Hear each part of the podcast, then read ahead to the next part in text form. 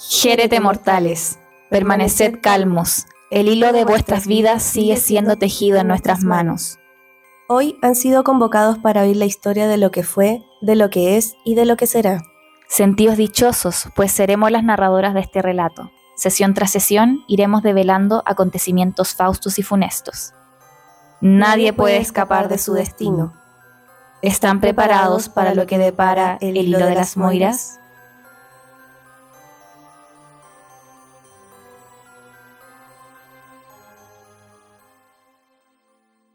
El mito, una narrativa empleada por los antiguos griegos para fundamentar sus creencias y proporcionar una explicación a diversos fenómenos, desempeñó un papel fundamental en su cultura.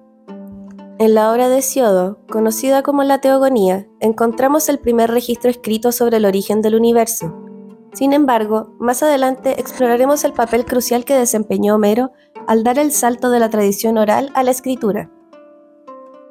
Los griegos no creían que los dioses crearon el universo, sino que al revés. El universo creó a los dioses. Al principio, no existía nada excepto al caos, que se representa como un vacío desordenado y sin forma. No era el caos en el sentido moderno de desorden, sino más bien un estado primordial indeterminado. De caos emergió Gaia, la personificación de la Tierra. Gaia era una deidad primordial y madre de todos los seres terrenales. Junto a Gaia surgieron Tártaro, la personificación del abismo y del inframundo, y Eros, el dios del amor y la atracción. De Caos nacieron Erebos y Noche, y de la unión de estos dos nacieron Éter y Día. Luego, Gaia dio a luz a Urano, el cielo estrellado, que se convirtió en su esposo para que la rodeara y protegiera. Así, posteriormente, ese sería un lugar seguro para los dioses. A su vez, también dio a luz al mar, a las vastas montañas, guaridas para deidades y las ninfas que vivían en el bosque. Juntos, Gaia y Urano engendraron a los titanes, Océano, Seo, Crío, Hiperión, Jápeto, Tea, Rea, Temis, Nemocine, Febe, Tetis y Cronos. Los titanes eran una raza de dioses primordiales, pero sobre ellos iremos escuchando su presencia en otras historias y relatos en próximos capítulos.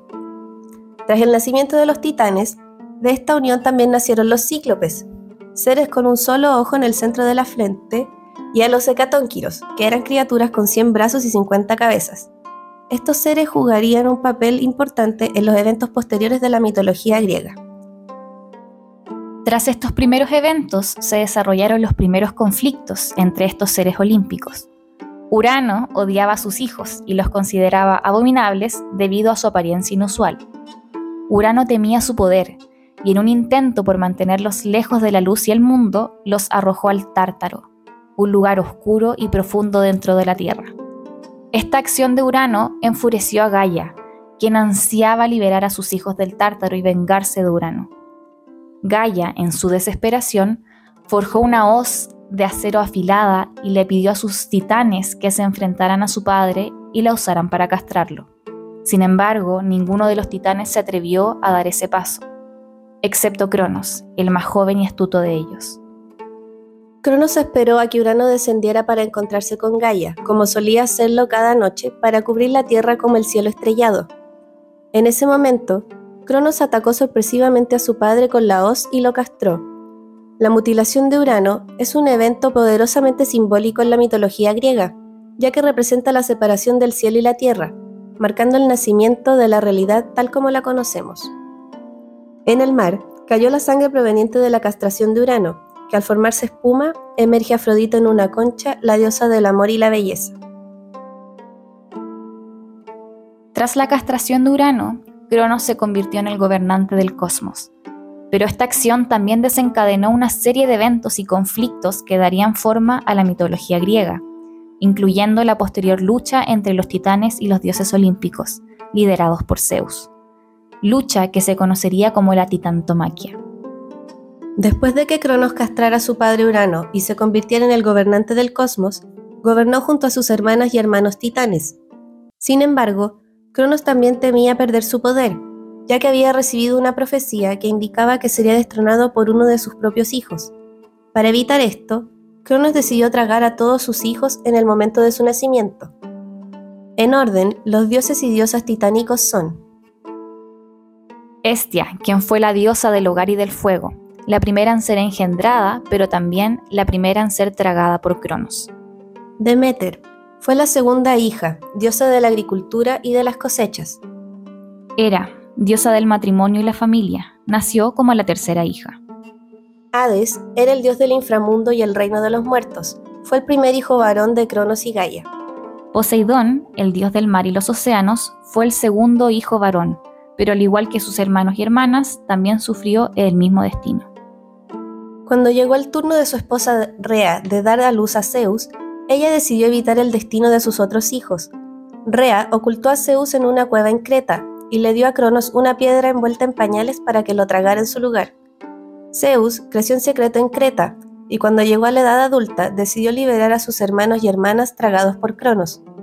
Zeus decidió aliarse con otros seres, y así buscó la ayuda de los cíclopes y los hecatónquiros, a quienes había liberado previamente del Tártaro.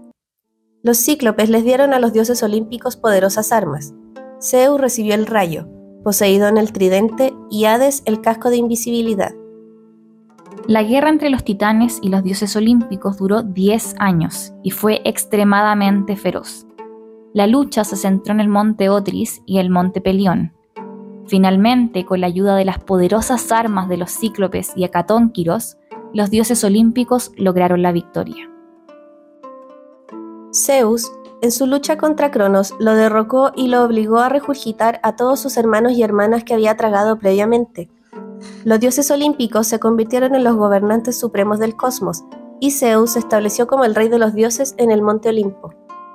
Los titanes, derrotados, fueron encarcelados en el Tártaro, el abismo más profundo del inframundo, donde quedaron bajo la custodia de los hecatónquiros y los cíclopes. Esta lucha épica entre los titanes y los dioses olímpicos es uno de los eventos fundamentales en la mitología griega, marcando el surgimiento del reinado de los dioses olímpicos y la creación del orden divino en el cosmos.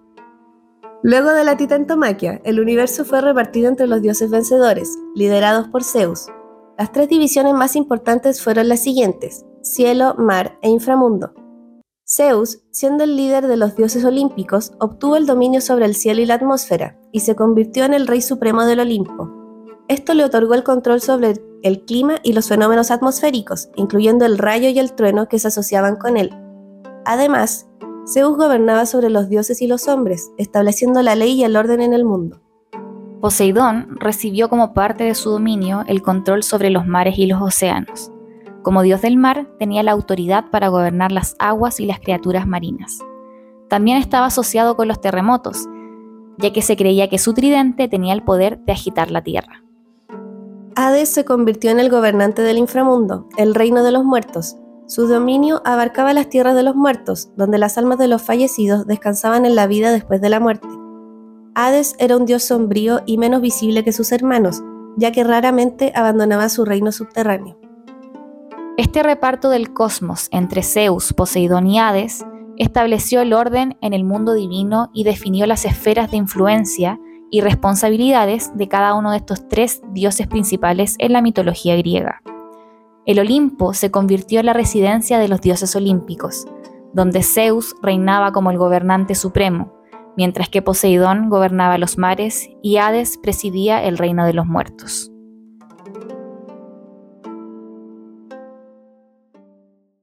El próximo episodio será un especial de Halloween, donde desarrollaremos en detalle a este último dios y su reino, el inframundo.